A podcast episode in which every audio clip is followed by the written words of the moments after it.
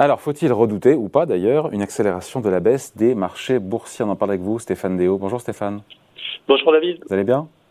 Très bien et vous? Très bien, directeur de la recherche stratégique monde chez Ostrom Asset Management.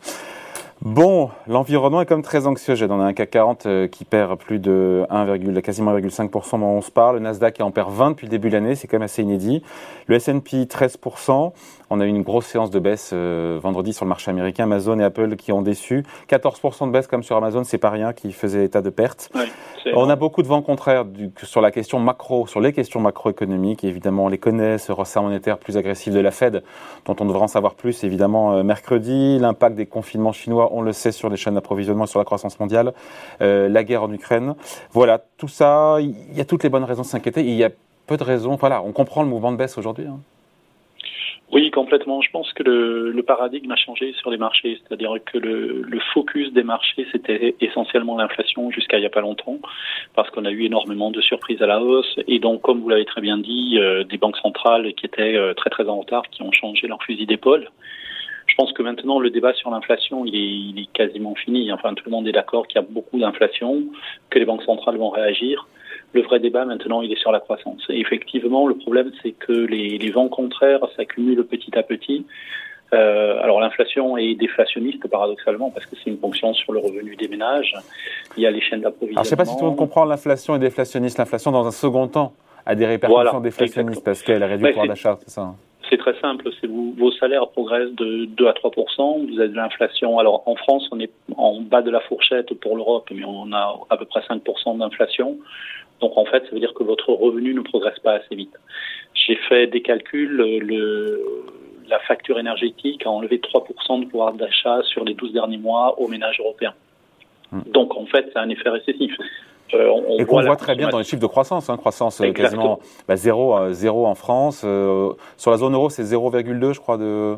Tout à fait. Pour le premier trimestre, c'est trimestre, ouais. On est, c'est freinage d'une rare violence quelque part sur la croissance. Aux États-Unis, on a eu un PIB en, recul. Voilà, on est en croissance zéro. Pardon, on est croissance zéro en France, inflation à 5%. moi, j'appelle ça la stagflation. C'est le mot qu'on voulait pas employer, mais on y est là. Hein. oui, oui, c'est de la stagflation. Alors, le, moi, j'aime pas trop ce terme pour être honnête parce qu'il a été beaucoup galvaudé. Euh, on met un peu ce qu'on veut dessous, mais oui, il y a très clairement une inflation qui est trop haute pour être confortable et une croissance qui est euh, qui faiblit énormément. La, la question, c'est est-ce qu'on reste sur zéro croissance ou est-ce qu'on va plus bas?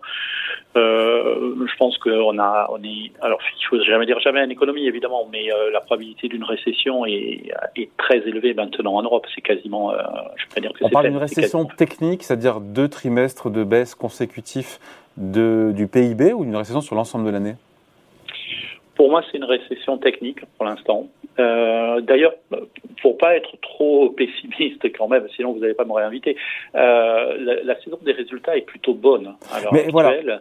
Et ce qui est très surprenant, c'est non seulement les résultats sont bons, mais ce qu'on appelle les guidance, c'est-à-dire ce que disent les entreprises du futur, et pas forcément euh, si anxiogène, si pessimiste que ce que racontent les économistes. Alors comment expliquer cet écart entre ce que nous disent les boîtes, avec des, encore une fois des résultats qui sont plutôt bons, des guidance, des prévisions qui sont plutôt, euh, alors pas enthousiasmantes, en tout cas pas négatives du tout, et des marchés qui enchaînent les séances de baisse? Encore une fois, enfin vendredi c'était un vent de panique à Wall Street. Hein. Oui, complètement. Je pense qu'il y, y, a une vraie dichotomie entre euh, ce que l'on voit. Euh, bon, je ne vais pas refaire l'inventaire à l'après-vert de la guerre en Ukraine, l'inflation, euh, euh, les, les, pénuries en, en Chine. Et on a des données, alors à la fois micro, donc les résultats des entreprises qui sont plutôt bons, même en, en futur, et des enquêtes. Hein, je pense au PMI, je pense à l'enquête IFO. L'enquête INSEE était bonne aussi euh, ce, ce mois-ci. Pour moi, c'est juste un effet retard. Euh, C'est-à-dire que pour l'instant, on n'a pas vu complètement l'effet de, de, toutes ces, euh, de tous ces vents contraires. Mais force est de constater que le fléchissement de la conjoncture, en tout cas sur les indicateurs avancés, est beaucoup moins marqué que ce qu'on aurait pu craindre. Donc ça, c'est plutôt positif. Euh, pour moi, c'est juste un effet retard. C'est-à-dire qu'à un moment donné, le, le, moral des entreprises va baisser de manière beaucoup plus marquée et donc on aura une récession. Mais euh, pour l'instant, une fois de plus, force est de constater que euh, les indicateurs avancés ne donnent pas un message aussi anxiogène que ce qu'on attend de la part des économistes. Bon, on se dit quoi au final? Encore une fois, il y a beaucoup de raisons de s'inquiéter, quelques raisons d'espérer un petit peu. Comment est-ce qu'on voyait les, prochaines semaines Voilà, est-ce qu'on peut aller vers des plus bas? Vous n'avez pas de boule de cristal, je sais bien, mais CAC 40 d'ailleurs qui tient plutôt pas si mal depuis le début de l'année, comparativement au marché américain. Encore qu'il faut prendre l'effet change. On est à moins 10 sur le, CAC 40, mais comme il y a 7% de baisse de, l'euro face au dollar, on est quasiment, en fait, je dis une bêtise, on est quasiment au même niveau en dollars. Hein. Oui, oui, complètement. Euh, vous pouvez le faire en, sens inverse. Si vous regardez le Dow Jones ou le S&P en, en euros, en fait, ils ont, euh, ils ont très très bien résisté. Euh, à court terme, je pense qu'on a un, énorme manque de visibilité. Il y a une progression des primes de risque partout. Hein. Je vais juste vous donner une anecdote. Sur les pays émergents, vous avez maintenant plus de 20% des pays émergents qui ont un spread supérieur à 1000 BP, c'est-à-dire euh, qui traitent comme s'ils étaient en ce qu'on appelle distress. Donc ça veut dire que vous avez un pays sur cinq euh, émergents qui euh, inquiète énormément euh, les marchés à l'heure actuelle. C'est juste une anecdote, c'est un exemple. Mais c'est lié à quoi Qui est lié à la force du dollar?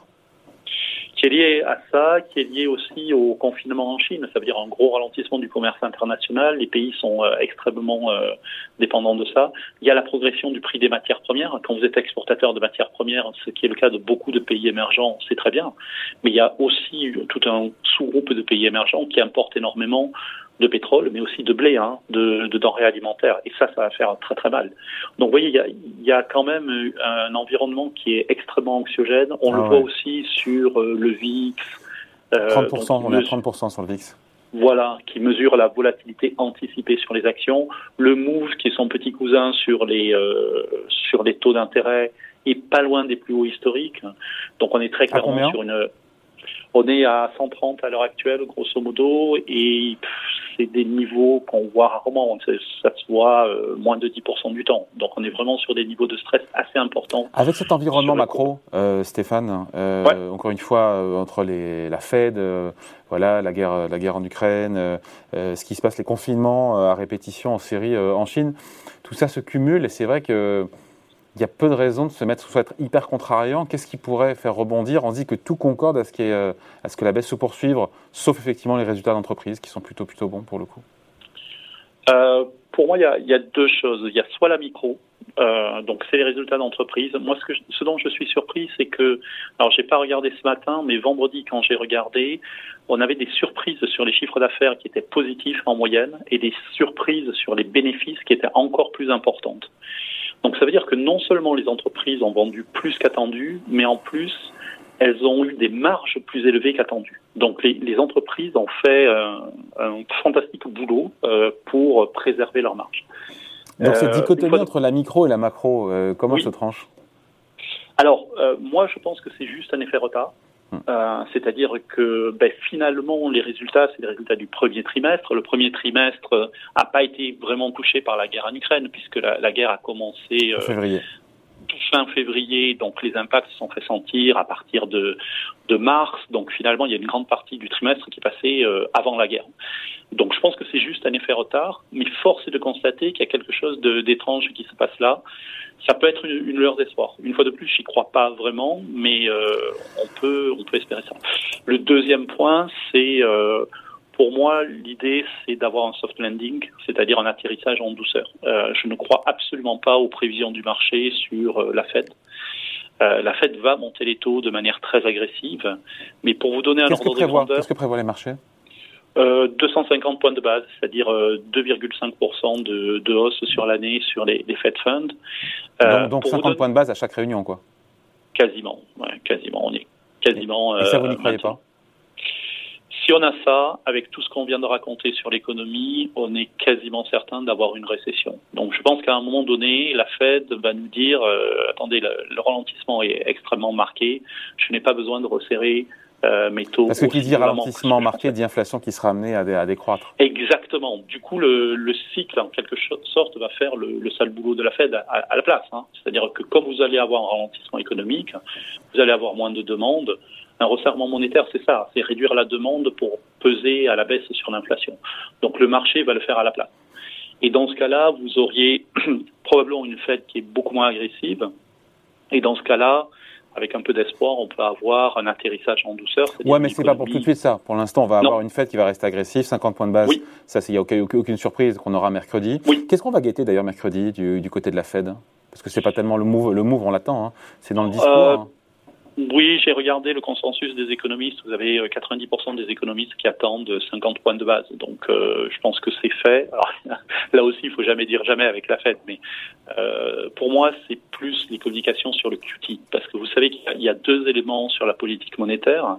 Il y a la remontée des taux, donc 0,5%, 50 BP, mais il y a aussi la réduction de la taille du bilan. C'est-à-dire que la Fed on ne sait pas encore quel est le, montant mensuel. Beaucoup de paris sur 100 milliards de dollars par mois de baisse de la taille du, la réduction de la taille du bilan. On parle de 65 milliards pour les, les treasuries et 15 milliards pour les MBS. C'est-à-dire, euh, treasuries, c'est les papiers euh, souverains, les MBS, c'est euh, euh, les mortgage-backed securities, donc les, les emprunts hypothécaires. Immobiliers. 100 milliards, ça fait beaucoup. dans ce cas-là, on aurait des taux longs qui pourraient là aussi monter. Euh, et donc, en fait, vous avez un double effet, parce que vous avez l'effet taux court et l'effet taux long. Euh, et on sait en particulier que le secteur immobilier aux États-Unis est extrêmement sensible. On a vu déjà hein, euh, le secteur souffrir, par exemple, sur les... sur les ventes de, de logements neufs à cause de la hausse des taux que, qui, a, qui a précédé. Donc, euh, je pense que c'est ça l'élément. C'est on veut un petit peu plus d'informations sur le QT et sur euh, jusqu'où ils sont agressifs. Et euh, plus il y a certains détails techniques. Donc, euh, peut-être pas le lieu ici de, de, discuter, mais il y a certains détails techniques qui peuvent avoir une importance sur le QT. Euh, Stéphane, on se quitte là-dessus. C'est le titre de cette vidéo. Est-ce qu'il faut redouter une accélération de la baisse sur les marchés boursiers là à court terme? Très bien. Hmm c'est une question. Oui, je pense, je pense qu'une accélération, non, mais une, une, consolidation et plus de baisse, oui, c'est tout à fait euh, probable. Probable Oui. Merci beaucoup, Stéphane. Merci à vous. Stéphane Déo, directeur de la recherche stratégique monde chez Ostrom Asset Management. Merci. Salut.